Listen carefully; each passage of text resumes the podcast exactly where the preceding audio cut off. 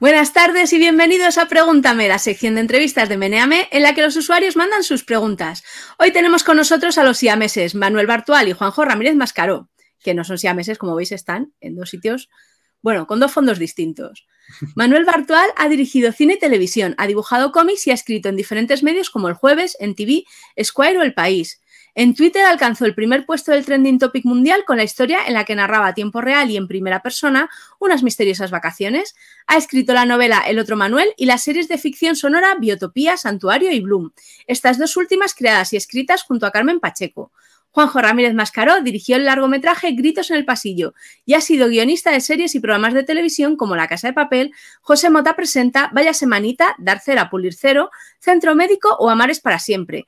También es colaborador en las webs El Mundo Today y Bloguionistas. Titania es el primer thriller sonoro que escriben juntos.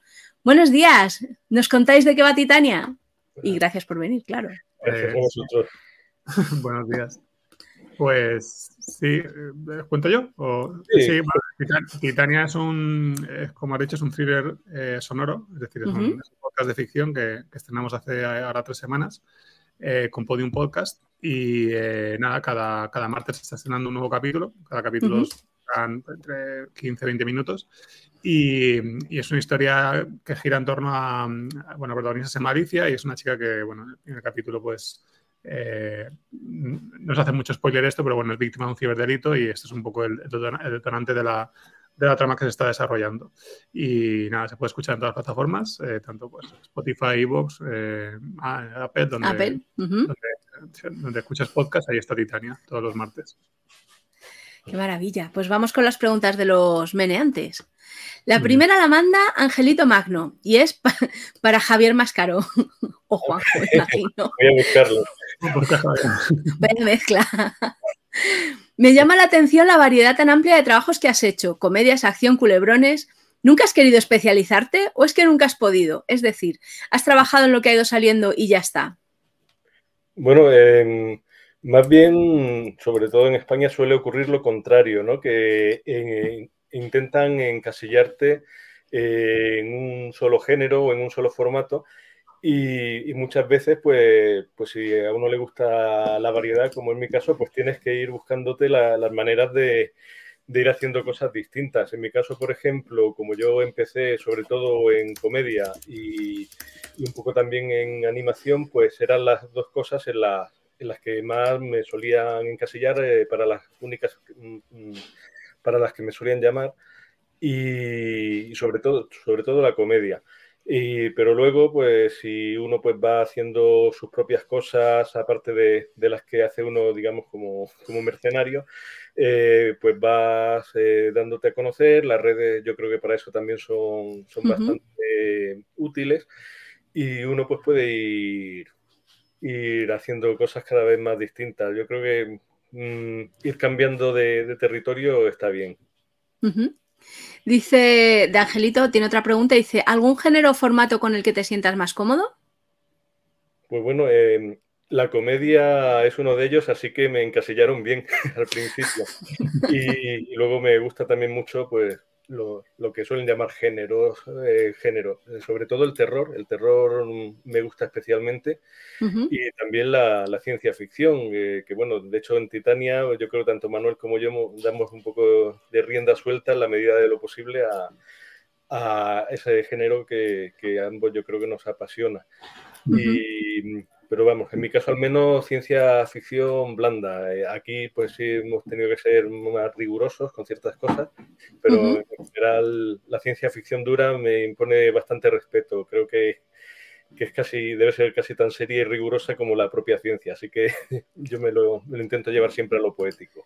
¿Cuál es la ciencia ficción blanda y la dura? Porque claro, esto un, un bueno, yo, yo no tengo ni idea de cuál es la diferencia. Sí, pues bueno, eh, ciencia ficción dura es pues como lo que yo creo puede hacer gente como Arthur C. Clarke, Asimov, es, eh, mm, son historias en las que especulan eh, con cosas que no son reales, pero que tienen una base científica sólida, es decir, toda la información científica que manejan es contrastable, es corroborable, un científico... Mm, leería eso y, mm, te diría, pues esto es posible, o al menos la, eh, desde un punto de vista académico, pues no, no te lo refutarían. Ciencia ficción blanda es la que se toma pues ciertas licencias, como puede ser, por ejemplo, Ray Bradbury, que es uno de, mis favoritos, o, o, como, vamos, si nos ponemos eh, un poco exquisitos, a, lo mejor hasta Star Wars podría ser ciencia ficción blanda. Ah, mira. Pasamos a la siguiente pregunta, que esta es para Manuel. La manda Mr. Potato Suave. Y dice, bueno, no tiene, no tiene verbos esta frase. Manuel, Biotopía 3, ¿cuándo? Pues espero que pronto, pero todavía va a tardar. Sí, jo, es que claro, Biotopía lo que pasa es que es un, es un proyecto personal y al final es lo que pasa con los proyectos personales, cuando llegan los encargos eh, es, es, que hay que darle prioridad porque son los que tienen fechas de entrega.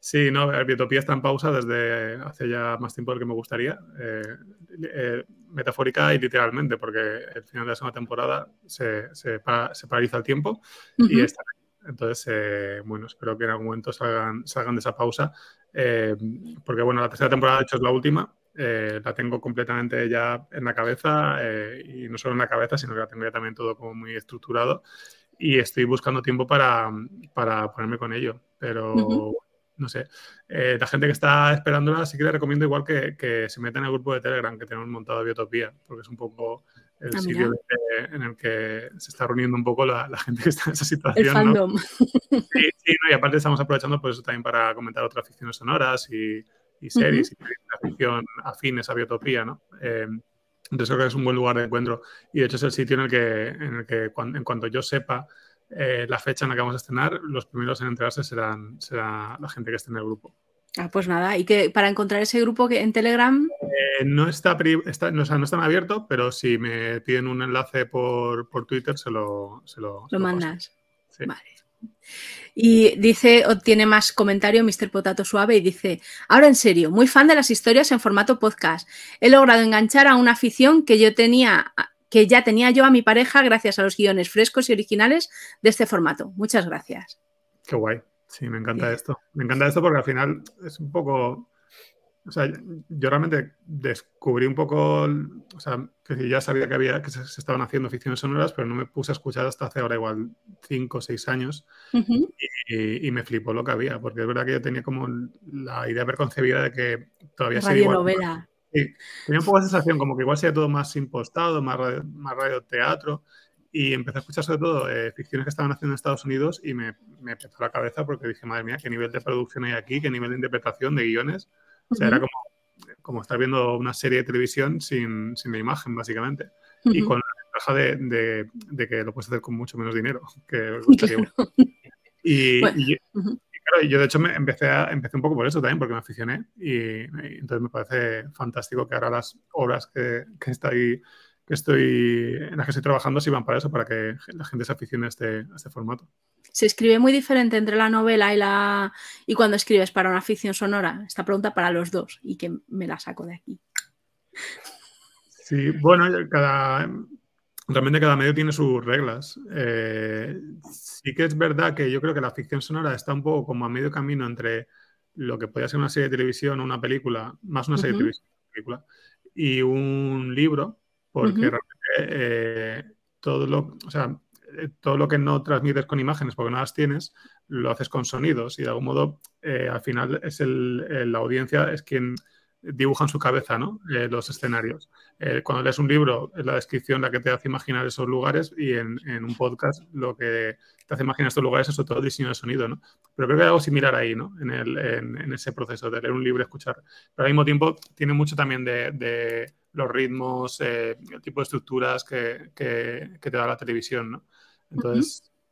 Sí, yo creo también que al ser eh, el oído, yo creo que, mm, que, es un sentido mucho más visceral y más emocional que ya no solo la vista, sino la, la decodificación que hacemos cuando leemos. Entonces, yo creo que con, con una ficción sonora eh, puedes llevar a la audiencia a terrenos emocionales y, que a lo mejor son más difíciles de conseguir con una novela. No digo que sea imposible, pero, igual es más complicado. Y luego yo creo que una cosa que sí tienen en común ambos formatos, a diferencia del audiovisual, es que mm, el presupuesto da igual. Eh, si, quieres contar una historia en el espacio, te, va a salir igual de barata o más o menos que, una historia en, un barrio de Madrid. Pero eso en el audiovisual suele ser más complicado. Y luego una complicación que yo sí he encontrado y que, claro, Manuel tiene bastante más experiencia con los podcasts, yo este ha sido mi, segundo. Y una cosa que, que me parece un reto fascinante es tener que suplir eh, la información que normalmente mm, das con, lo visual. Somos seres muy visuales y muchas veces pues ya se sabe que más de la mitad de la comunicación que mantenemos es no verbal, eh, está en los gestos, en las reacciones de la gente y todo eso de pronto no lo tienes. Entonces tienes que suplirlo con muchos otros recursos ambientales y con, muchas piruetas eh, y que al mismo tiempo, sobre todo en un podcast como, como es Titania, que, parezcan naturales, ¿no? Los personajes. Así que me parece un reto precioso. Sí, eso pasa, mucho con los actores, que, cuando trabajas con algún actor que no está tan acostumbrado al audio, hay veces que cuando estás eh, grabando ves que está haciendo cosas con, la gestualidad y es como, no, no, no, esto que está haciendo es meterlo en la voz, porque si no, no, Trabajazo el de Nicky, ¿eh? Ahí ladrando es mi perra, lo siento. Nada, no te preocupes.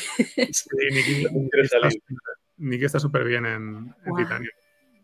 Sí, sí, y bueno, ya veréis. O sea, mm, que no, no, vamos a hacer spoilers, pero lo que queda de Nicky por delante es muy impresionante. Brutal, sí, sí. Qué guay.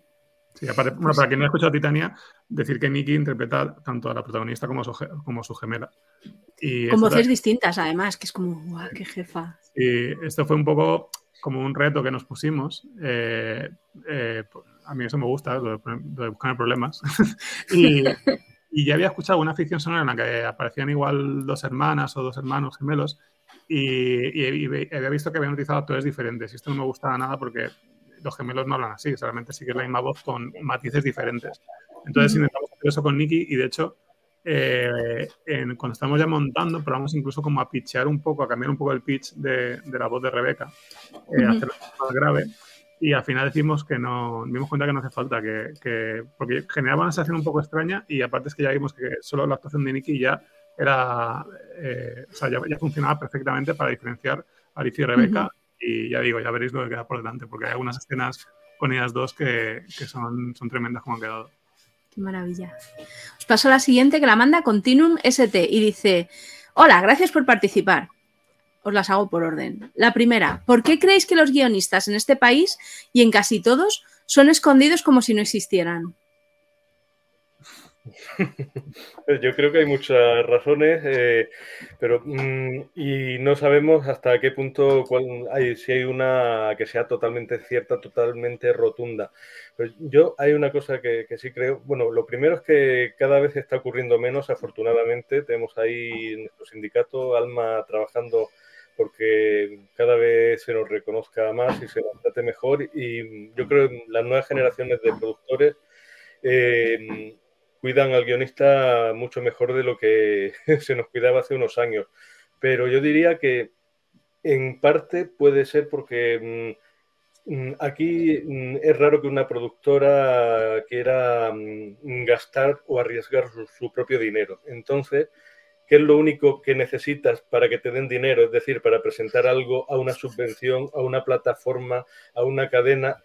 Lo, lo que necesitas es que alguien escriba alguien tenga una idea o alguien eh, le dé forma a esa idea para convertirla en una historia atractiva. Entonces, creo que mm, poder minimizar a la persona que hace eso, pues, pues creo que, mm, a, veces ha convenido, ¿no? Porque mm, yo es algo que ya no hago, pero yo en mis comienzos, pues muchas veces me dejaba liar. Eh, Mm, escribiendo gratis con la promesa de en cuanto esto salga cobrarás, etcétera, ¿no? Ya, eh, tipo de cosas pues, mm, ocurrían mucho, yo creo que van ocurriendo menos y bueno, yo desde luego ya solo, solo escribo gratis cuando, es algo para, mí mismo o, que a mí emocionalmente pues, pues me apetece.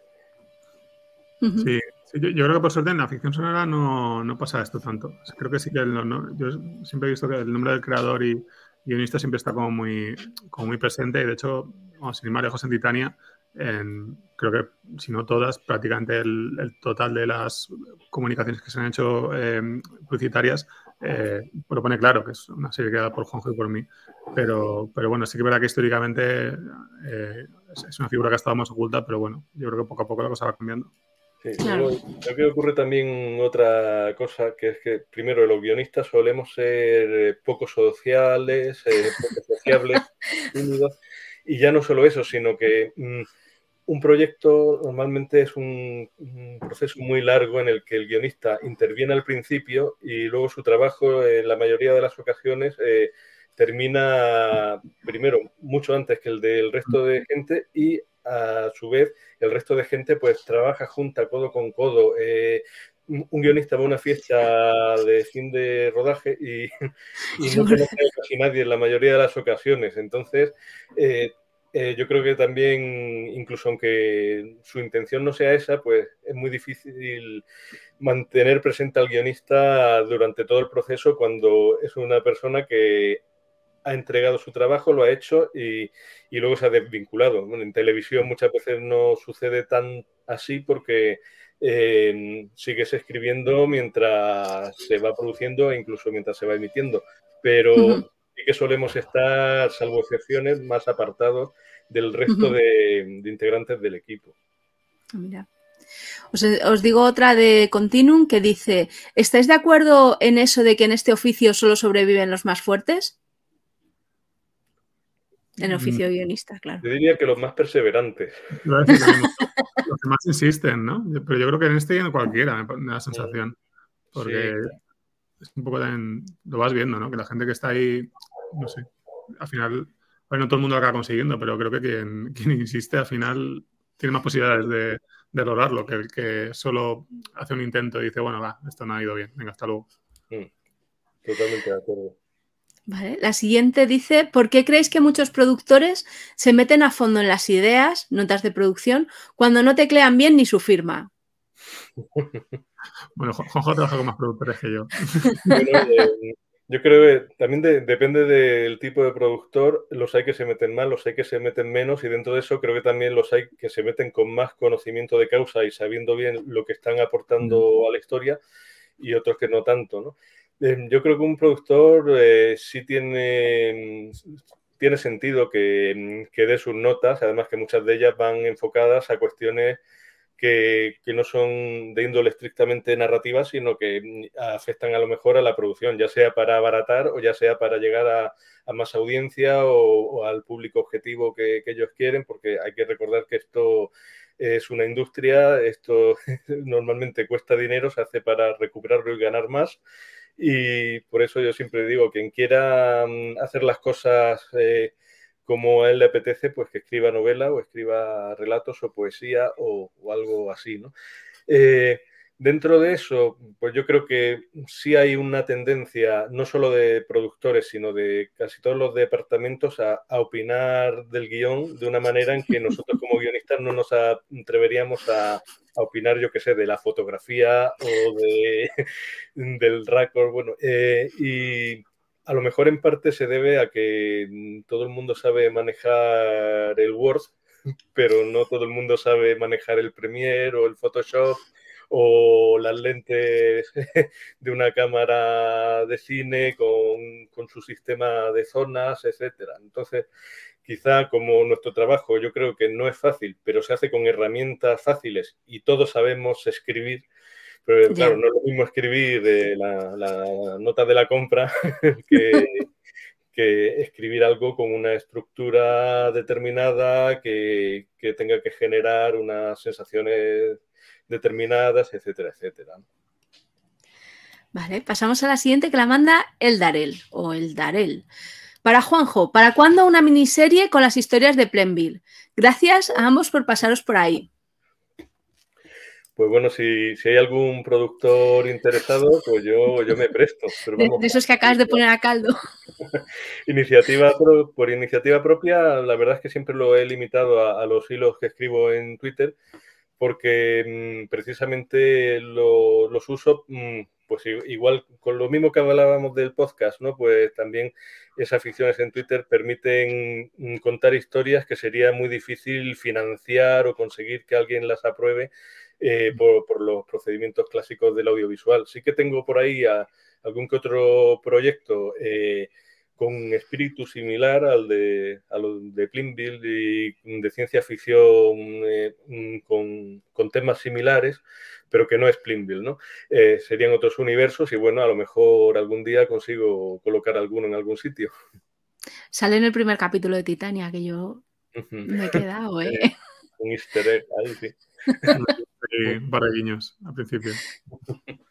Pasamos a la siguiente que la manda Davilovich y dice, para Manuel, ¿todo está bien? Sí, está todo muy bien. Sobre todo desde, desde aquel verano. todo, está mejor. Sí, sí. dos veces y si no está todo bien. ¿Quieres ser otro Manuel? sí, sí, todo está bien, todo está bien aquel verano, esto ya de puro fan, fue maravilloso, porque era como, estábamos todas las amigas de Dios mío, ¿qué le pasa a este señor?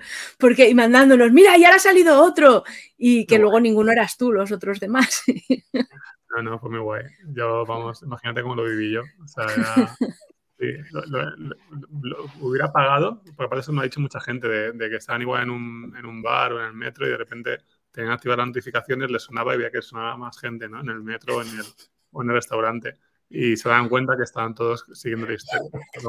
hubiera, pagado por, por, estar ahí en alguno de estos momentos espiando desde, desde una planta escondido. Recuerdo estar nosotros en casa pendientes del móvil como quien está pendiente de la tele y, era alucinante además ir viendo los contadores de, de likes y de retweets en, en cada tweet subiendo como, como un taxímetro. Hace, hace, como un año o así, eh, una chica me envió, o bueno, me envió, no, me...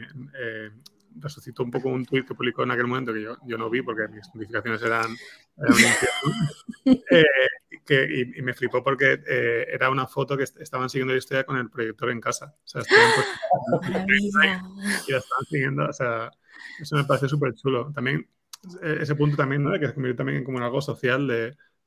hay, hay, un vídeo que sí que vi, que, que se lo, lo, lo, vio un amigo y me lo pasó por WhatsApp en, mientras estaba publicando la historia, con un grupo de, chavales ahí en su casa con sus Coca-Cola, sus ganchitos y tal, mientras estaban siguiendo la historia, comentándola tal, y dije, madre mía, qué guay esto, ¿no? era, era como cuando éramos pequeños el verano azul o un 2, 3 que estaba todo el mundo en el ajo y todo el mundo sabía lo que era. Aparte yo creo que una cosa muy guay, que claro, está un poco, o sea, no fue nada especialmente meditado, o sea, fue un poco, eh, yo empecé a la historia y sí que tenía como la idea de decir, bueno, esto va a durar de lunes a domingo, sí que tenía como pensado cómo, iba, cómo empezaba y cómo acababa y qué pasaba entre medias y más o menos qué sucedía cada día, pero no había tampoco, eh, o sea, no, no, hubo tampoco una, un, previo, ¿no? De sentarme a pensar, bueno, esta puede ser una manera de enganchar, ¿no? Yo dije esto para pasármelo bien y, y que la gente que lo leyera, pues también, si conseguía que se, que se tuviese, pues genial. Eh, pero claro, sí que luego me di cuenta de que, claro, había un punto de ese de, de que en un momento en el que estamos acostumbrados a a que tenemos el ocio a la carta, o sea, que vemos las series y las películas cuando nos da la gana, a no ser que sea un estreno semanal, pero aún así tú decides en qué momento te sientas a verlo. Claro, esto era muy diferente, porque aquí de repente el que tenía el mando era yo. O sea, ya. la, siguiente actualización, ¿no? Entonces, claro, esto creo que también sirvió para, para, esto, ¿no? Para que se genera como un enganche y que la gente pues incluso quedara para ver qué pasaba a continuación y eso fue muy guay. Qué guay. Pues nada, muchas gracias de nuevo porque ah, fue una maravilla. Yo recuerdo de los últimos tweets que estaba en el sofá de mi casa, no, no aquí, en la que vivía antes, y, y, estaba ya solo en casa, en el sofá, como diciendo, bueno, pues ya voy a terminar la historia. Ya. Y, y, una sensación rarísima saber que había cientos de miles de personas al otro lado que en cuanto publicara, digo, bueno, ya, aquí acaba todo. Mañana más. Qué maravilla. Pues pasamos a la siguiente que la manda Mono. Y dice, Manuel, me alegraste la pandemia con la historia de Miley y Pedro en Twitter. Muchas gracias. Pues me alegro mucho, pero no es mía. es de Álvaro Ortiz, eh, un grandísimo dibujante eh, de Zaragoza. Eh, pero supongo que la confusión viene porque luego sacamos un libro en Caramba, que es ah, un sello de Astiberri de, de de humor que llevo con, con Alba Dieten Y sí, lo recopilamos luego. Sí, Pedro Emili. Ha dicho, ha dicho el Murci, ¿no? El murciélago, que fueron. Ha dicho Miley y Pedro. Ah, Miley y Pedro, vale, claro, sí. Es que este fue como la, secuela. Es que Álvaro durante, durante el confinamiento hizo un, un webcómic que iba publicando en Instagram y en Twitter, eh, que era, el primero se llama El murciélago sale, por birras, y era una especie de Batman que se quedaba eh, sin cerveza y decía salir, aunque la ciudad estaba confinada.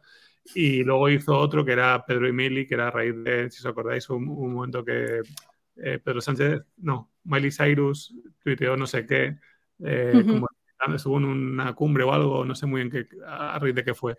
Sí, que salían una foto juntos o, que le dio like o era una cosa así como... Creo que fue que ella tuiteó eh, como una petición a diferentes primeros ministros del mundo y creo que Pedro Sánchez le contestó y hubo ahí como un... Entonces, claro, hubo ahí como el tema de salseo, ¿no? Un poco ahí. Y a raíz de esto, Álvaro hizo un, hizo un cómic eh, imaginando eh, el, encuentro entre ellos. ¿no? De hecho, empezaba con Pedro recibiendo a Meili en, en el aeropuerto. Eh, y, en Barajas. Y a partir de ahí, bueno, era una comedia loquísima. Y sí, sacamos un libro tanto de, del murciélago como de Pedro y Meili, que lo recomiendo muchísimo, son súper divertidos. Pasamos a la siguiente que la manda Novi y dice, para Juanjo, quiero que sepas que considero Gritos en el Pasillo una obra maestra del cine de terror y que guardo con mucho cariño mi DVD original. El cuidado puesto en el diseño y los materiales es extraordinario. ¿Para cuándo una serie de aventuras y desventuras con cacahuetes? Eh, mm, para empezar, muchísimas gracias. Fue una película que se hizo con mucho cariño, pero también con mucho sufrimiento. Y es verdad que, el DVD era magnífico, fue un, trabajazo que hicieron eh, nuestro productor Alberto López Garrido y, también Manuel Cristóbal, y, el diseño que lo hizo Luis Jiménez, y es es impresionante. Yo creo que costó más dinero que la propia película, siempre lo digo, eh, hacer esa tirada de DVDs y, creo que por ahí está, por ahí circula todavía en, en páginas de estas tipo todo colección, etcétera, y está bastante cotizado porque, porque claro, no, no salieron más, pero vamos, yo creo que tenemos más extras que casi cualquier película española y un acabado tremendo. Y con respecto a volver a rodar con cacahuetes, eh, lo, volví a hacer hace unos años en un videoclip de, de Bambiquina, eh, una canción maravillosa que se llama Escorpiones de Tequila. Y, pero mm, ahí ya decidí poner punto y final a rodar con cacahuetes. Son, son más complicados que los actores, yo creo, para sobre todo para tenerlos a foco y para poder componer mm, planos atractivos con ellos. No descarto algún día mm, volver a hacer algo con marionetas, pero imagino que de otros tamaños y, con otras texturas. La siguiente pregunta la manda Pelimetal y dice, siete comentarios y todavía nadie ha preguntado por la tortilla de patatas. A ver, ¿cómo os gusta la tortilla de patatas? ¿Es lo de con cebolla o sin cebolla? Bueno, bueno, a ver, yo aquí no, quiero poner eh, Ninguna al campo. No, como tú quieras. Bueno, eh, no sé, yo no muy hecha y con cebolla. Vale, bueno. ¿Y Juanjo? Pues a mí me da igual que tenga cebolla o no, pero, pero coincido en que poco cuajada. Mientras esté jugosita poco cuajada, me da igual que la tenga o que no la tenga. Bueno, pues mira, ya salimos, os apuntamos en el, en el bando de los buenos, porque claro, tenemos ahí el, ranking de entrevistados, depende de lo que digan, pues hay algunos que responden mal. Entonces. La prueba, ¿no? O sea, si estábamos mal ya se acababa el. Claro, claro, os hago así la eyección, digo, mira, fuera esta persona. Adiós, Juanjo. así que pasamos a la siguiente, que la manda Autonomator o Autonomator.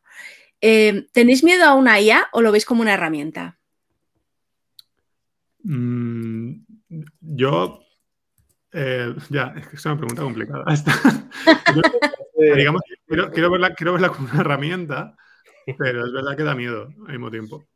Yo hace tiempo, mm, hablando de estos temas, alguien me preguntó si, no tenía miedo por, por mi carrera, digamos, como guionista eh, con lo de las inteligencias artificiales y llegué a la conclusión de que no tengo miedo, sino más bien resignación. Sé que van a ocurrir ciertas cosas que van a ser imparables, van a ser inevitables y creo que también imprevisibles, porque todo lo que estamos viendo ahora mismo con la inteligencia artificial es alucinante, pero no dejan de ser cosas que los autores de ciencia ficción del pasado pues ya habían previsto. Yo creo que de momento no hemos tenido demasiadas sorpresas. Eh, la sorpresa es que, se está convirtiendo en realidad y no en ficción.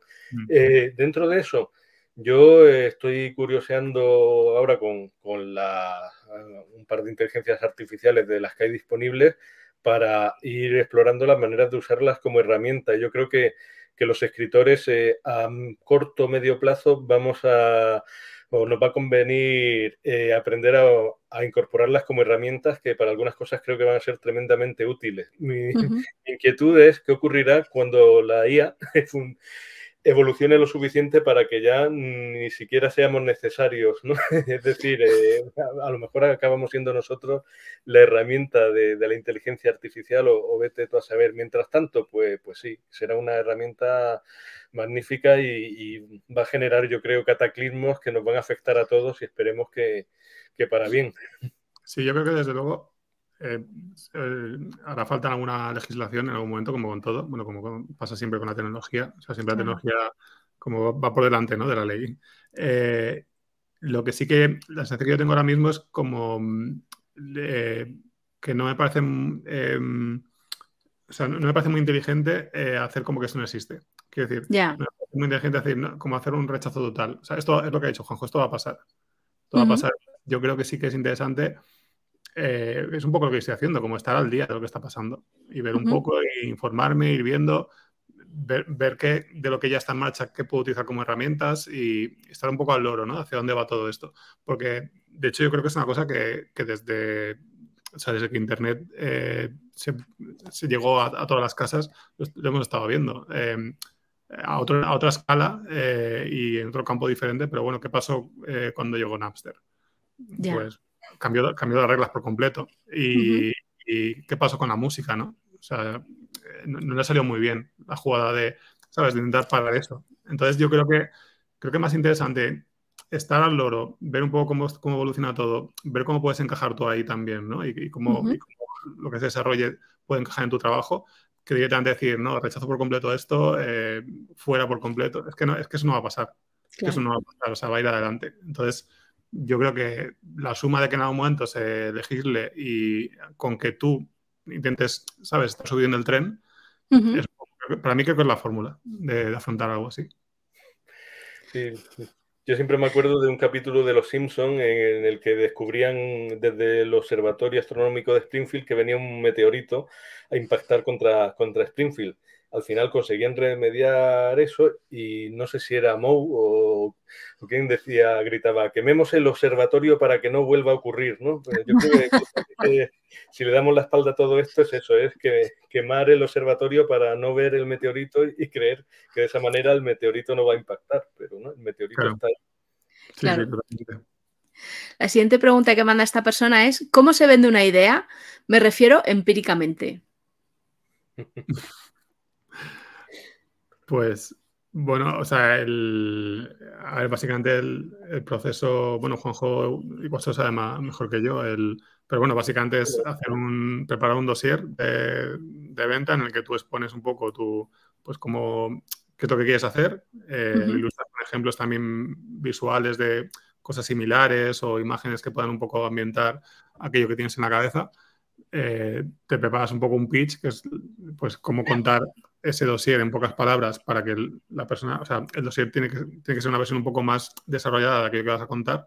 y, luego, pues, todo lo que lo puedas adornar con, yo qué sé, o sea, ya incluso tener un borrador de un piloto, si es una serie o las primeras escenas. Eh, o sea, básicamente es transmitir a la persona a la que, a la que vas a intentar vendérselo que, que, entienda en el, menor, en el menor tiempo posible eh, qué es aquello que, tienes en la cabeza y por qué piensas que, puede ser interesante hacerlo. ¿Así vendisteis Titania? O sea, ¿fuisteis vosotros o Podium Podcast os pidió a vosotros? No, en este, en este caso fue, fue eh, Podium, eh, me, comentó que tenían este proyecto de hacer un, porque bueno, esto es un, es un brander para, para el Banco Santander. O sea, era, tenemos el proyecto de hacer un brander sobre ciberseguridad Y es, un poco la, es lo, único. A partir de aquí se puede escribir la historia que, queráis con este tema. O sea, entonces, eh, a partir de ahí fue cuando yo eh, contacté con Juanjo, que ya nos conocíamos, aunque no habíamos trabajado juntos, pero, pero me pareció que, era un tema que le podía interesar y, ya habiendo leído un poco las cosas que publica, un poco las cosas que hace, yo vi que, nos íbamos a poder como, como, entender y a partir de ahí ya sí que fuimos eh, trabajando. Sí que es verdad que luego tuvimos que preparar un documento y decirle, bueno, pues esto es lo que vamos a, esta, esta es la historia que vamos a hacer. Y la, fue todo bastante, o sea, no ha habido, eh, o sea, todo bastante fluido. O sea, desde el primer momento les pareció guay lo que propusimos y... Ah, mira. Mm, sí, no hubo... Sí, yo una cosa que añadiría como consejo empírico para vender ideas es que normalmente la, gente que recibe ideas recibe tantas que tiene poco tiempo mm, para leer y no tiene una energía infinita. Así que cuanto más breve, clarito, conciso y acompañado de imágenes, yo creo que mejor. Luego ya esa carta de presentación. Luego, una vez que, ya con eso hayas llamado la atención y hayas dejado claro mm, con cuatro pinceladas en qué consiste ese proyecto que propones, pues ya, ya te pedirán documentos más extensos, guiones, etc. Claro, sí, yo creo que es como, hay que hacer un ejercicio de decir, ¿qué tiene esto que quiero hacer? O sea, ¿cuáles son los puntos fuertes, no? O, los puntos que más atractivos eh, que pueden llamar la atención de lo vaya a contar. Entonces, eh, creo que es un poco la manera de hacerlo. Esta pregunta va complementada con un IA explaining porque este usuario le ha pedido a una IA que responda a la pregunta cómo se vende una idea. Como es un chorizo de texto infinito, os pasáis por el link, os lo leéis si os apetece, pero no os lo, leo porque no creo que es más interesante responder a cosillas. Vale. Vale. La siguiente pregunta la manda Fanchu, Fanchulito Pico y dice: Querido Manuel Bartual, Sigo echando de menos Sexorama, siete años de serie que eran mi primera lectura en el jueves. Me llena de orgullo y satisfacción tu progreso. Un abrazo. Ah, pues nada, muchas gracias. Qué guay. sí, aparte, eh, que es muy guay que fuera de las primeras series que leyera, que leyera cuando cogí la revista, porque había muchas mejores. O sea que, me llena de orgullo y satisfacción. Sí, sí, sí. Fue una etapa muy guay. Sí, están ahí en los jueves. Y bueno, y también eh, como muy de estar muy concentrado todas las semanas, porque lo de sacar una página semanal es un, ejercicio eh, muy, muy curioso. Cuando te metes ahí dices, dices, vaya, vaya, cuidado con lo que deseas. pero, sí, no, no, estuvo muy bien la etapa ahí en el jueves. Y aparte de esto, también, bueno, también los, la gente con la que sigo en contacto desde, desde entonces, ¿no? Eh, bueno, estuvo aquí el último pregunta, me lo hicimos con, con el chico de Rancio Fax, que ahora se me ha ah, Con Pedro Vera lo hicimos y nos contó también desde el otro, desde el otro lado. Claro, Pedro sigue ahí como un titán ahí todas las semanas.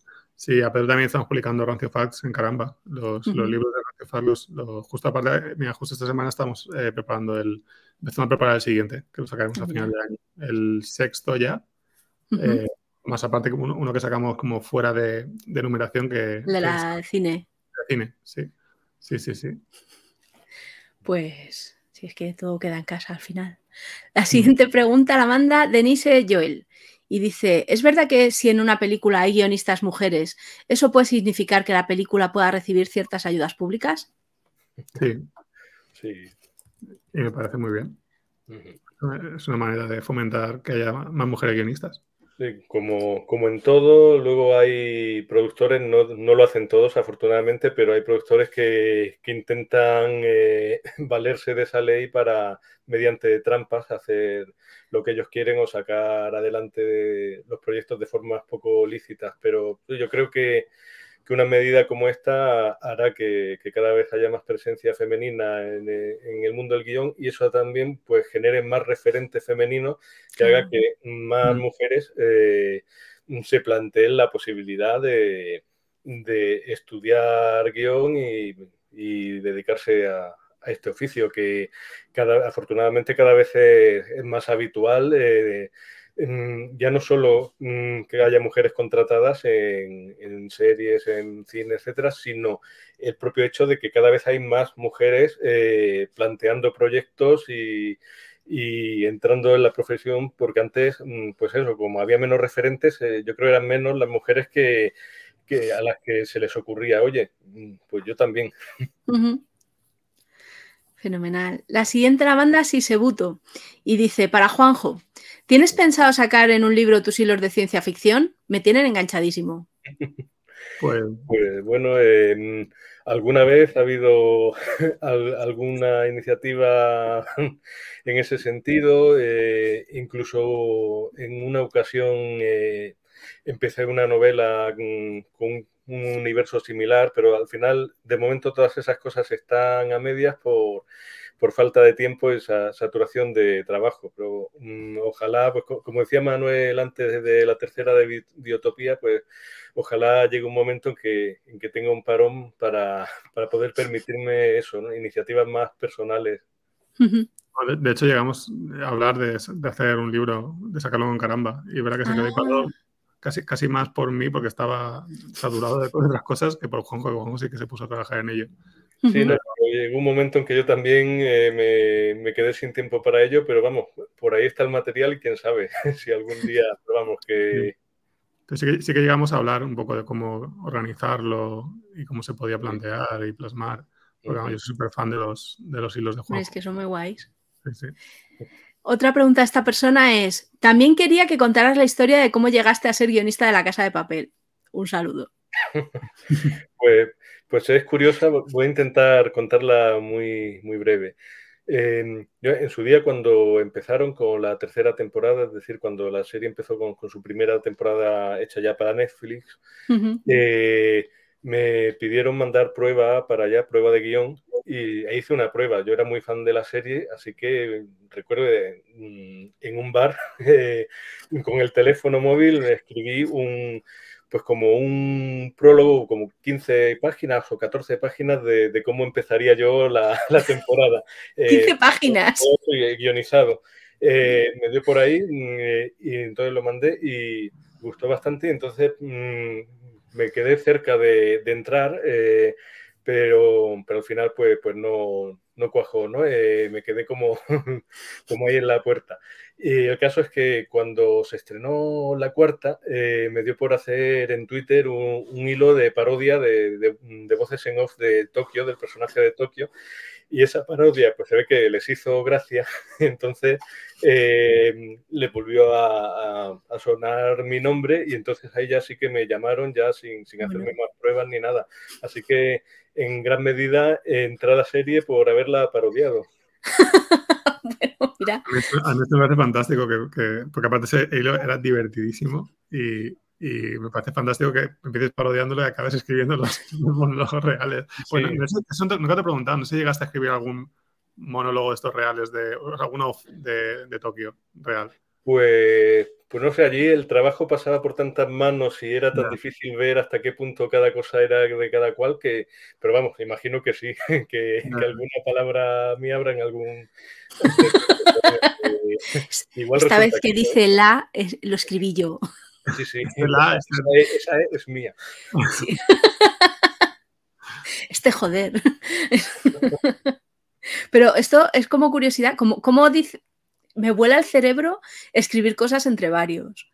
O sea, no ya entre vosotros dos, que también me vuela el cerebro porque yo escribo sola todo, pero en una serie, eh, ¿qué hacéis? ¿Qué hacéis con vuestra vida?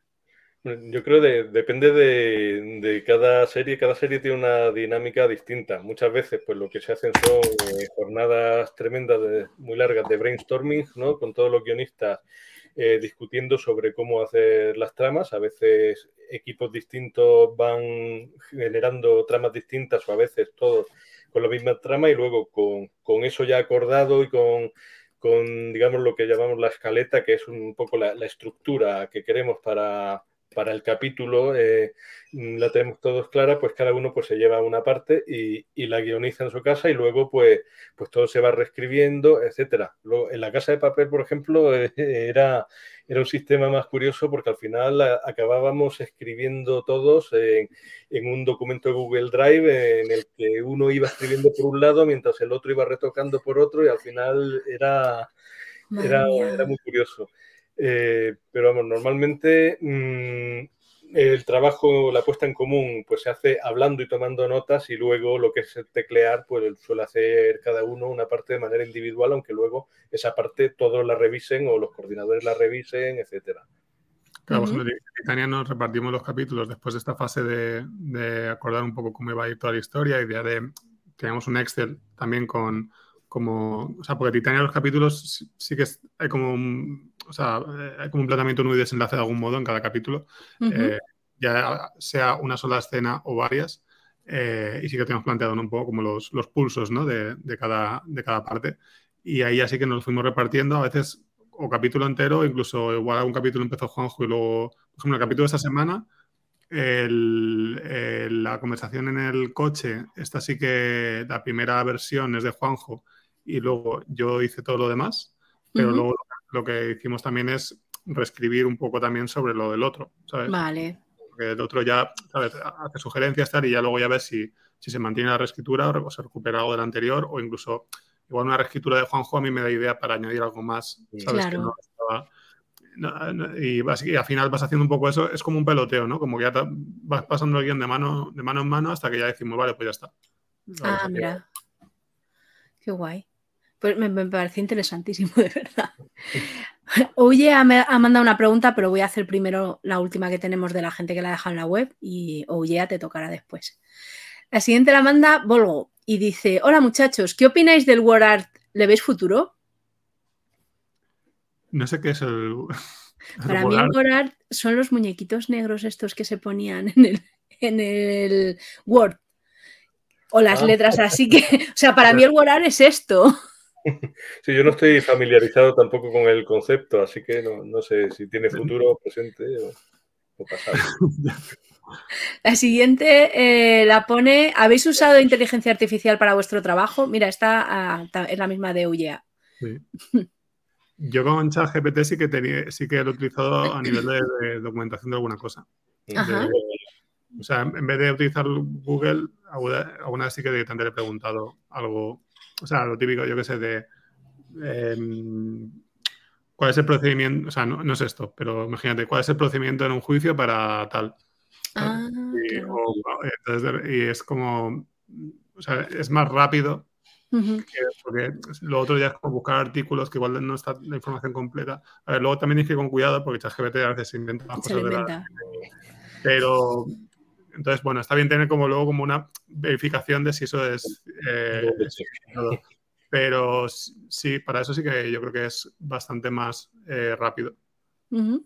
Sí, sobre todo para cosas muy específicas. Yo, por ejemplo, ahora estoy en una serie que transcurre en 1982, entonces muchas veces, pues, en vez de invertir mucho tiempo mm, en el laberinto de Google, pues le pones en la España de 1982, si a una persona le ocurriese esto, eh, ¿cuál sería? Pues sí, eso, pues para procedimientos legales o para en cualquier fecha, eh, ¿cómo habría actuado la policía, por ejemplo? Eh, según qué situación. Y es verdad lo que dice Manuel, que, hay luego que contrastar ciertas cosas o, mirar el proceso de razonamiento que te ha dado si es coherente o no, porque es como, en eso sí es muy humana, es como cuando nosotros nos hacían un examen y no sabíamos la respuesta, inventábamos. Claro. Y es como a si cuela, ¿no? Hombre, hay cosas que te pitan de, pues la policía se subiría en una nave espacial y luego se iría, y es, pues a lo mejor no. Claro, sí. claro, eso es el, el chat GPT que, que, hay ahora mismo y que creo que cuenta con, con información, el, el, que está en abierto cuenta con información solo hasta septiembre de 2021. A partir de ahí no tiene datos con los que trabajar, y, pero vamos, que yo creo que todo esto va a ir evolucionando hasta que tengamos una herramienta alucinante que, que nos va a dar vértigo. Claro. La siguiente pregunta que manda es, eh, ¿por qué os ha decepcionado la inteligencia artificial? Bueno, a mí no me ha decepcionado todavía. mucho camino. A ver, en todo caso me ha divertido cuando de repente te encuentras que ChatGPT o Ping se vuelven locos y empiezan a, Divertido y asustado también, porque, bueno, menos mal que esto no está conectado a un, sistema de misiles nucleares, ¿no? Por ejemplo. Ya, bueno, claro, claro. Pero, pero decepcionarme no me ha decepcionado a mí. De hecho, yo estoy diciendo, madre mía, es un poco lo que decía Juanjo ahora, ¿no? Eh, la, sensación que tengo estos últimos meses es como si estuviéramos ya viviendo en, bueno, en el fondo desde la pandemia, ¿no? Como que como estar viviendo ya en una, en una aplicación de ficción. Es, lo que dice mucha gente, ¿no? Que de repente la ciencia ficción se ha convertido como en el, en el género que mejor retrata la realidad, ¿no? O, por lo menos eh, el género al que hay que estar pendiente ahora más, ¿no? Que, que, a otros para entender lo que está pasando. Y en ese sentido, no, vamos, yo estoy, estoy living con ver hacia dónde va todo esto. O sea, preocupación también a varios niveles, eh, pero como decía antes, sin rechazarlo ni, ni, ni reírme de ello, porque creo, creo, que tiene un, un potencial tremendo. Es como si un niño de cinco años te, te, escribe un poema tremendo y tú simplemente te fijas, mira, eh, está lleno de faltas de ortografía, ¿no? Pero si el nivel del poema es bueno y el niño tiene cinco años, dice, Aquí hay algo. Cuando tenga 30. Hmm. Claro. Otra pregunta es, ¿sois más de un plot twist, de un plot twist o de un buen McGuffin? en, Titania, se va a ver que nos gustan bastante los plot twists. Eso desde luego. Sí, hay algún McGuffin también en Titania, pero, pero ahí es más. Sí, Titania es más de plot twist que de McGuffin. Pero yo creo que depende de la historia, ¿no? Es más. A ver, yo creo que yo en general sí que igual soy, más de plot twist. Estoy pensando un poco, ¿no? Más allá de Titania. Mm. Eso. Mm. Yo además tengo un problema con los MacGuffin, que es que cuando escribo historias que requieran un MacGuffin, eh, me propongo hacer un MacGuffin lo suficientemente interesante y entonces empieza a, cargarse connotaciones e implicaciones que ya hacen que no sea tan útil como un MacGuffin. Ya. La siguiente pregunta es, ¿cómo enfocaríais un chiste sobre Carrero Blanco? Bueno, es un, dilema de altura este. Eh, estaba intentando recordar, mm, eh, porque hubo una vez que para trolear a ChatGPT le, le pedí que me, que me, escribiese un chiste sobre Carrero Blanco. Y algo dijo de, mm, de por qué mm, era algo como, ¿por, qué Carrero Blanco no entró en el autobús? Porque prefiere viajar en explosiones o algo así. no sabes todavía de, de que tienta ajustarle un par de tuercas. Mira, estaría bien ese. El concepto de viajar en explosiones es como muy de. Es un concepto, muy, biotopía, por ejemplo. Mira, ¿ves? Esto igual lo puedo poner en la tercera temporada. Pues ya sabes, te, Mira, ChatGPT ya ha aportado algo. su granito de arena. Te cedemos aquí la, pregunta. Eh, pregunta Ollea, eh, dice, ¿habéis usado ChatGPT 4 Plus? Yo no. Pues no, no yo tampoco. O sea, el normal. Vale, eh, pues hasta aquí han llegado las preguntas de los meneantes. Para llegar a la hora, como, como me gusta un montón teneros aquí y nunca puedo hacer preguntas, así que he hecho una recopilación de preguntas que se me han ocurrido, que algunas ya las habéis respondido y otras no. Así que os las voy a hacer porque no tenéis escapatoria. A ver, ¿cuánto se tarda en escribir algo como Titania entre dos personas? Eh, pues Titania lo escribimos en, en muy poco tiempo, porque había, había unas fechas de entrega muy, muy, muy cercanas. Eh, Titania, si no recuerdo mal, dedicamos tres semanas a pensar toda la historia. Eh, y una vez nos dieron lo que, o sea, preparar este documento un poco que, que, hemos dicho que presentamos ya como, o sea, un documento en el que decíamos estos son los personajes, un parrafito explicando quién es cada uno, eh, los temas que vamos a tratar, porque más allá de la ciberseguridad, que era un poco el, tema de que tenía que partir la historia, decidimos incorporar todo el tema de inteligencia artificial, eh, un poco conspiranoia, que poco a poco ya se va viviendo. Eh, y, luego contarles la historia, no por capítulos, sino como, bueno, no sé si como ocho páginas o, menos, ¿no? Como, bueno, pues empieza así, va pasando esto, ¿no? Y una vez tuvimos el OK, que ya digo, esto lo preparamos como en tres semanas, tuvimos seis semanas para escribir todo que es muy poco. Yo creo que también mm, pudimos sacar algo mm, con lo que estamos contentos en poco tiempo, primero porque cuando Manuel me propuso esto ya, ya venía con algunas ideas muy mm. claritas que a mí me gustaron mucho, así que en ese sentido pues ya eh, partimos de algo bastante sólido.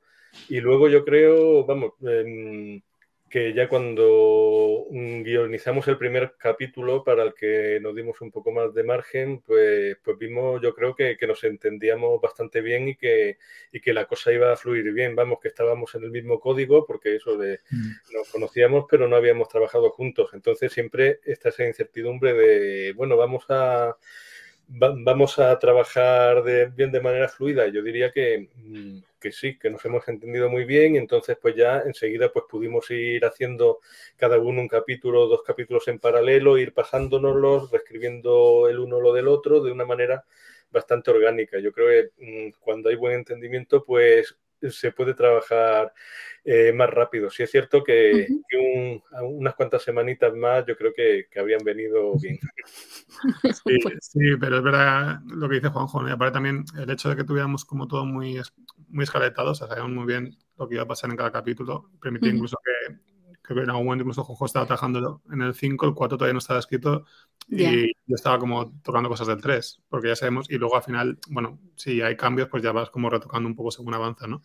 Pero, pero sí, no, es verdad que también fue clave lo que ha dicho Juanjo, pero no me acordaba, claro que en la primera reunión yo llegué y ya tenía una idea como de cómo podía arrancar todo. Y de hecho que esa, esa, reunión fue como, mira, te voy a contar esto que tengo pensado, tampoco sé si es el, lo, que lo que deberíamos hacer, ¿eh? pero bueno, yo te lo cuento y, y vemos qué tal.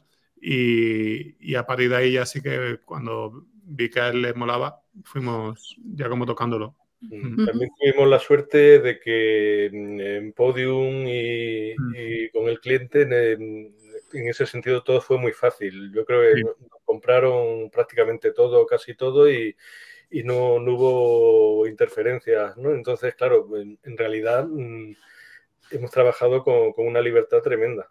Sí, y aparte eso ha sido muy guay. O sea, ha sido muy guay porque yo, con Podium ya había trabajado porque ya eh, la segunda temporada, la primera temporada de Biotopía sí que la hicimos, la hicimos de manera totalmente independiente. La segunda ya sí que la hice con Podium y la verdad es que fue un, fue un lujazo porque son súper majos y se trabaja súper a gusto con ellos. Pero es verdad que siempre que entra un cliente, porque al final realmente ellos, eso es un proyecto que, que le habían vendido al Santander y hay que ver un poco también como, como cuánto quiere entrar el cliente, ¿no? Y, y, no, la verdad es que ha sido muy guay. O sea, se han fiado mucho se han dejado guiar mucho también, tanto por Podium, que ellos evidentemente tienen ya una, eh, justo acaban de cumplir siete años, ya tienen experiencia, tienen sus éxitos a, sus espaldas, como en nosotros también como creadores. Entonces, ha sido muy guay. ¿Os dejar estar en el estudio cuando locutan Titania? Hombre, Manuel es director de Titania, así que si no está él en el estudio, Sí, a mí, me dejan, sí. De hecho, sí. sí, sí, yo, yo la verdad es que hasta ahora todos los, o sea, tanto Biotopía, Bloom, Santuario como Titania los he dirigido yo. en el caso de, de Bloom, eh, codirigido con, con Karen Pacheco, que es con quien he escrito tanto Bloom como Santuario. Y yo es una cosa que me parece, o sea, que recomiendo a la gente que hace ficción sonora, porque Mm, son equipos mucho más reducidos eh, y al final a poco sepas trasladar lo que tienes en tu cabeza, eh, creo que el, resultado gana, porque tú estás escribiendo ya pensando claramente en cómo te gustaría que eso lo dijera el actor, ¿no? Entonces, eh, no sé, yo, yo lo recomiendo, o, o, si no, desde luego hablar muy bien con el director que lo vaya a hacer para que, para que los dos estéis como de acuerdo, ¿no? Como haciendo tiene que ir aquello. Y sí, y de hecho es que, es que más allá incluso, es que claro, yo por ejemplo Titania, el diseño sonoro lo ha hecho eh, Ignacio Cantisano, que nos parece que ha hecho un trabajo espectacular. O sea, el diseño sonoro de Titania es una barbaridad. Es como estar escuchando una película, una serie, aparte buena, de las bien producidas. Eh, él sí que él trabaja a partir de un montaje que hago yo. O sea, o sea, Titania básicamente, digamos que lo escribimos Juanjo y yo, cuando, cuando ya tenemos todos los OKs, ya pues, hacemos el casting con, con Podium y tal, entramos a grabar, yo dirijo y luego yo todo esto me lo llevo a casa y yo hago un, un primer montaje. O sea, a Nacho, digamos que lo que le llega es, como ya, todo en las, las voces limpias, o sea, ya como, el chorizo con las voces, ya todo, pero todo con, los tiempos, ¿sabes? Como todo, las pausas, los silencios, todo bien, cuando uno interrumpe a otro, todo ya como en su sitio para, para que él a partir de ahí ya pueda empezar a trabajar y llenarlo todo de, o sea, convertir eso ya en, meterlo en el escenario, digamos, ¿no? Me y, flipa. Y es muy guay, sí. Entonces, para esto es verdad que está guay ya también, porque yo cuando dirijo estoy pensando ya mucho también en, necesito que me digas esto así, porque luego esta otra voz la voy a grabar mañana con otro actor y este te va a interrumpir aquí. Entonces necesito que te pares aquí, necesito que me hagas esto más bajo porque luego lo otro va a estar también como más bajito. Entonces, interesante tener como esta visión eh, global, que la tienes desde que estás escribiendo. Pero no tienes a los actores delante a los dos haciéndote el teatrito. O sea, eh, tienes... Titania sí que hemos intentado juntar. sí. Utopía, por ejemplo, sí que grabamos todo separado. Eh, pero Titania, las escenas entre el personaje de Nicky y el personaje de Francesco, o sea, la pareja, bueno, sí, el, ella y su novio, y Juan, ellos sí que estaban juntos y en el caso de Alicia y Julia, que es un personaje que aparece en este, tercer capítulo, también todas sus escenas sí, que grabamos eh, juntos. Pero luego ya todo lo demás sí que fue por separado. Sí. Vale. Em, ¿Os han dejado poner voz a algún personaje? en Titania no hay, ninguna voz nuestra. Eh, eh, no, pero yo soy Juanjo, digo, vente un día y, metemos algo ahí. de hecho, yo no, pude pasarme por el estudio por horarios de trabajo, pero, pero me habría encantado. Sí, yo le iba enviando a Juanjo porque me, eh, me llevé un trípode para el móvil, iba grabando los trocitos y se los miraba por la noche. Digo, mira cómo va la cosa. me lleva ahí como para que fuera. Manuel es un lujo porque creo no, no he estado en un proyecto donde, donde tengan al guionista tan informadísimo de todo todo lo que va ocurriendo, todo lo que tanto del proceso como de, las andanzas del proyecto, es una pasada con Manuel, porque es eso. Eh, siempre, siempre tengo información actualizada, no siempre ocurre. Yo trato a Juanjo como me gusta que me traten a mí. bueno, pues mira, bien por ti, de verdad.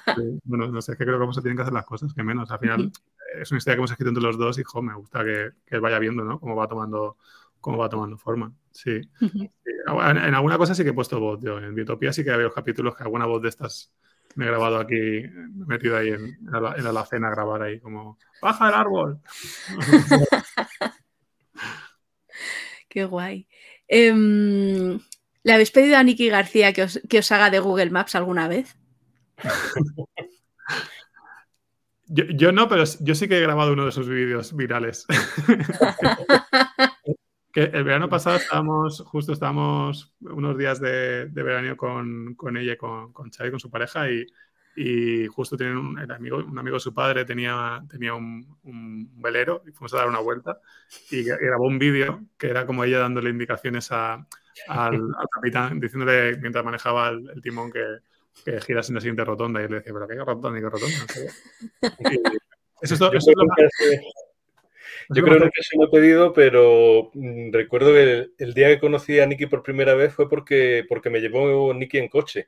Entonces no recuerdo si tenía o no puesto el Google, pero entonces yo creo que, en aquellos tiempos no, era todavía voz de Google, pero habría sido gracioso verla conduciendo guiada por sí misma. Claro, porque yo además, yo hablo con el Google Maps, o sea, es como tuerce en la rotonda, y yo, pero qué rotonda, si no estoy viendo nada, vete al sur, y yo, de hecho, en Titania una cosa que nos gustaba mucho, y, aparte nos lo dijo ella, dice, muchas gracias por no, llamarme para hacer la voz de Ada. Ah, bueno, claro. O sea, hay gente que nos ha dicho que es como que gracioso escuchar a Nicky en una escena y que la, asistente de voz sea otra, no, es... Uh, pero me parece maravilla. Pues eh, nada, os hago dos o tres y ya os, os libero. ¿Cuánta deuda tiene Titania de Black Mirror? Pues supongo que sí, ¿no? O sea, tampoco, creo que nunca nos hemos parado a hablarlo, pero vamos, a mí Black Mirror me, me, encanta. A mí también me encanta y, yo creo que yo sí he escuchado a mucha gente describirla haciendo alusión a Black Mirror y creo que es lógico porque eh, mm. compartimos, además de género, compartimos también eh, algunas de las mm, algunos de los mensajes ¿no? que, se mm. suele transmitir en capítulos de Black Mirror, ¿no? De, cómo por un lado tenemos la tecnología, por otro lado tenemos al ser humano, a las personas, y de cómo eh, el buen o mal uso de la una, pues muchas veces está determinado por, por quiénes somos nosotros y qué queremos nosotros mm. o qué nos falta. Sí, yo, yo creo tampoco, tampoco, creo que sea como una influencia, sino como que realmente nos interesa un poco lo mismo. Que Porque realmente a mí, yo creo que, de hecho, precisamente creo que si me gusta tanto Black Mirror es porque conecta mucho con, con temas eh, que a mí me, me interesan, eh, más allá de que me parezca una serie que está súper bien. Y es mi juego y eso me encanta. O sea, más allá incluso de los temas que me parece una serie como muy, como, pues muy de jugar con el espectador, ¿no? Eh, y, sí, o sea, no creo que sea tanto influencia como al final como que, como, como sí, que hay temas que nos, creo que tanto a ellos como a nosotros nos interesan. Bueno, y ya la última que os hago, bueno, antes de preguntaros por la teletienda, de todas las historias que habéis creado juntos y separados, ¿a cuál le tenéis más cariño? Empieza tú, Juanjo, si quieres. Pues em, es difícil. Al final uno quiere mucho a todos los niños. Bueno, no a todos. pero, bueno, eh, eh, le tengo bastante cariño a las novelas porque, mm, porque es uno, quizá mira, las novelas y recientemente algunos de, los hilos que hago en Twitter porque eh, no porque sean mejores o peores que otras cosas que escribo, pero son las que me permiten ser más yo o, hablar de cosas que que a lo mejor pues, pues nadie me ha pedido, ¿no? Entonces, mm, pues son eso, las, historias que, cuento eh, eh, más con, iniciativa propia. Y bueno, y luego a Titania le estoy cogiendo un cariño tremendo, porque aparte de que el proceso ha sido muy guay, eh, la acogida también está siendo muy, muy bonita. Sí, a ver, yo, de las cosas que hemos escrito juntos, em, la que más genio tengo es Titania. ¡Qué suerte! Sí, pues, bueno, sé que es sorpresa, pero bueno, es. Eh, em, y, a ver, le tengo mucho cariño también a Santuario, que es un, es un, un podcast escrito con Karen Pacheco y que ahora justo eh, precisamente estamos trabajando en la adaptación a televisión. Estamos para que la estrenara tres players, estamos trabajando con, con, con Pokepsi, que es la productora de, de Alex de Iglesia y Carolina Bang. O sea, vamos, padrinos de lujo para un proyecto como este. Y a ese tengo mucho cariño también y, de hecho estoy disfrutando mucho también del proceso en el que estamos ahora, que es de adaptar nuestro propio podcast y cómo estamos reescribiendo la historia y expandiendo el universo y metiendo nuevos personajes ¿no? en esta trama que ya hemos construido. Pero yo creo que el proyecto al que más cariño tengo es Biotopía. O sea, es como... Porque Biotopía es un proyecto que nació aparte en pleno confinamiento y creo que fue justo ese momento en el que todos buscamos como un lugar feliz, ¿no? En el que, en el que estar. Yo creo que, que, más allá de mi familia con la que estaba en casa, como el lugar, el lugar que me creé fue Biotopía, ¿no? Y fue como, como coger una cajita y meter todo lo que me gusta. O sea, Biotopía tiene ciencia ficción, tiene comedia, tiene em, eh, misterio, tiene drama, tiene eh, como personajes locos, eh, tiene juegos metanarrativos. fue como, voy a hacer un proyecto en el que esté como me a gusto, ¿no? Y para mí fue como un refugio, ¿no? Aquellos días y, yo veo Biotopía y digo, es que Biotopía, o sea, la mejor manera de conocerme que es escuchando Biotopía, porque es como el que reúne como, como todo lo que me gusta, ¿no? En, en, diferentes dosis. y, y, sí, le tengo un cariño muy especial y de hecho, o sea, vamos, antes no lo he dicho, pero yo me, me muero de ganas de, de, sacar adelante la tercera, temporada.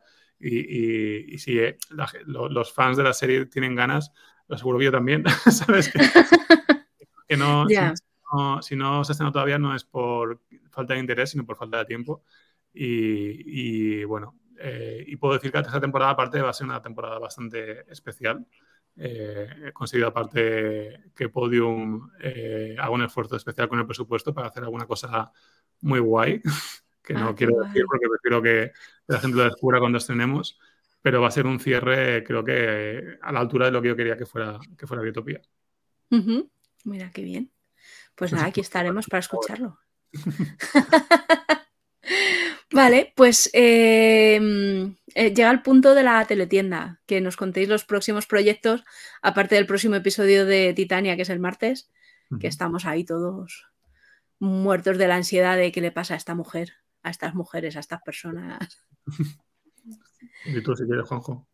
Bueno, yo la verdad es que mm, Ahora mismo teletienda poca porque eh, todo, casi todo lo que estoy trabajando son cosas que, si las dijera tendría que mataros. Así que. Pues a lo mejor me viene bien hoy, ¿eh? o sea, quiero decir, que ya vienen los impuestos. Vamos, que, sí, em, estoy ahora mismo en bastantes cosas que, espero, con las que espero poder dar la brasa eh, dentro de poco conforme vayan saliendo. Eh, mientras tanto, pues eso, este martes, eh, capítulo 4 de, de Biotopia, de Imagínate, se produce ahí un colapso en el tejido de este tiempo de, Biotopia. Y, se estrena el capítulo 4, además. No Directamente. Sí, no, pues yo, mi teletienda, bueno, a ver, básicamente, ah, lo que, aparte de lo que está comentando de Santuario, que todavía esto le queda porque estamos todavía en fase de escritura, eh, o sea, todavía le queda bastante tiempo por delante. Eh, una cosa mucho más inmediata de hoy, eh, tengo por casualidad aquí un libro. A ver, a ver. Damos esta tarde, de, a ver, así. Sí, ves, que es el, es el último que hemos sacado en, en, en Caramba con es una recopilación de la última etapa de, Para ti que eres joven, que era la serie que hacían Manuel Fondevila y, y Montéis en el jueves. Eh, estuvo ahí publicándose 17 años y el último tramo de la, de la serie no se ha llegado a recopilar nunca en libro y, bueno, llevamos años hablando con ellos de a ver si nos poníamos a, a hacer este libro que, que ha quedado súper chulo. Y, justo estamos en Madrid esta tarde a las siete y media en Generación X, como bien pone aquí abajo, de, de Tirso de Molina. Y nada, estoy yo presentando y están Albert y, Manel firmando y aparte van a tener originales para poner a la venta. Eh, va a estar Paco Alcázar, eh, luego pinchando eh, música de su proyecto España Futurista. O sea, que va a ser un, creo que va a ser un momento bastante guay. Así que quien, quien se quiera pasar, pues por allí, por allí estaremos. Fenomenal. Pues, pues nada, muchísimas gracias por haber estado aquí este ratito. Y, a ti. y lo que necesitéis, pues aquí. aquí andamos. Muy bien. Pues nada, a los demás, a todos los meneantes, os vemos a las dos, que tenemos que despedirnos de Sara, que, que nos abandona, y le hemos preparado un quiz de cómo de millennial eres. Y ella nació en el año 2000, así que es cero millennial. Y la vamos a putear un poco. Pues nada, gracias, hasta luego.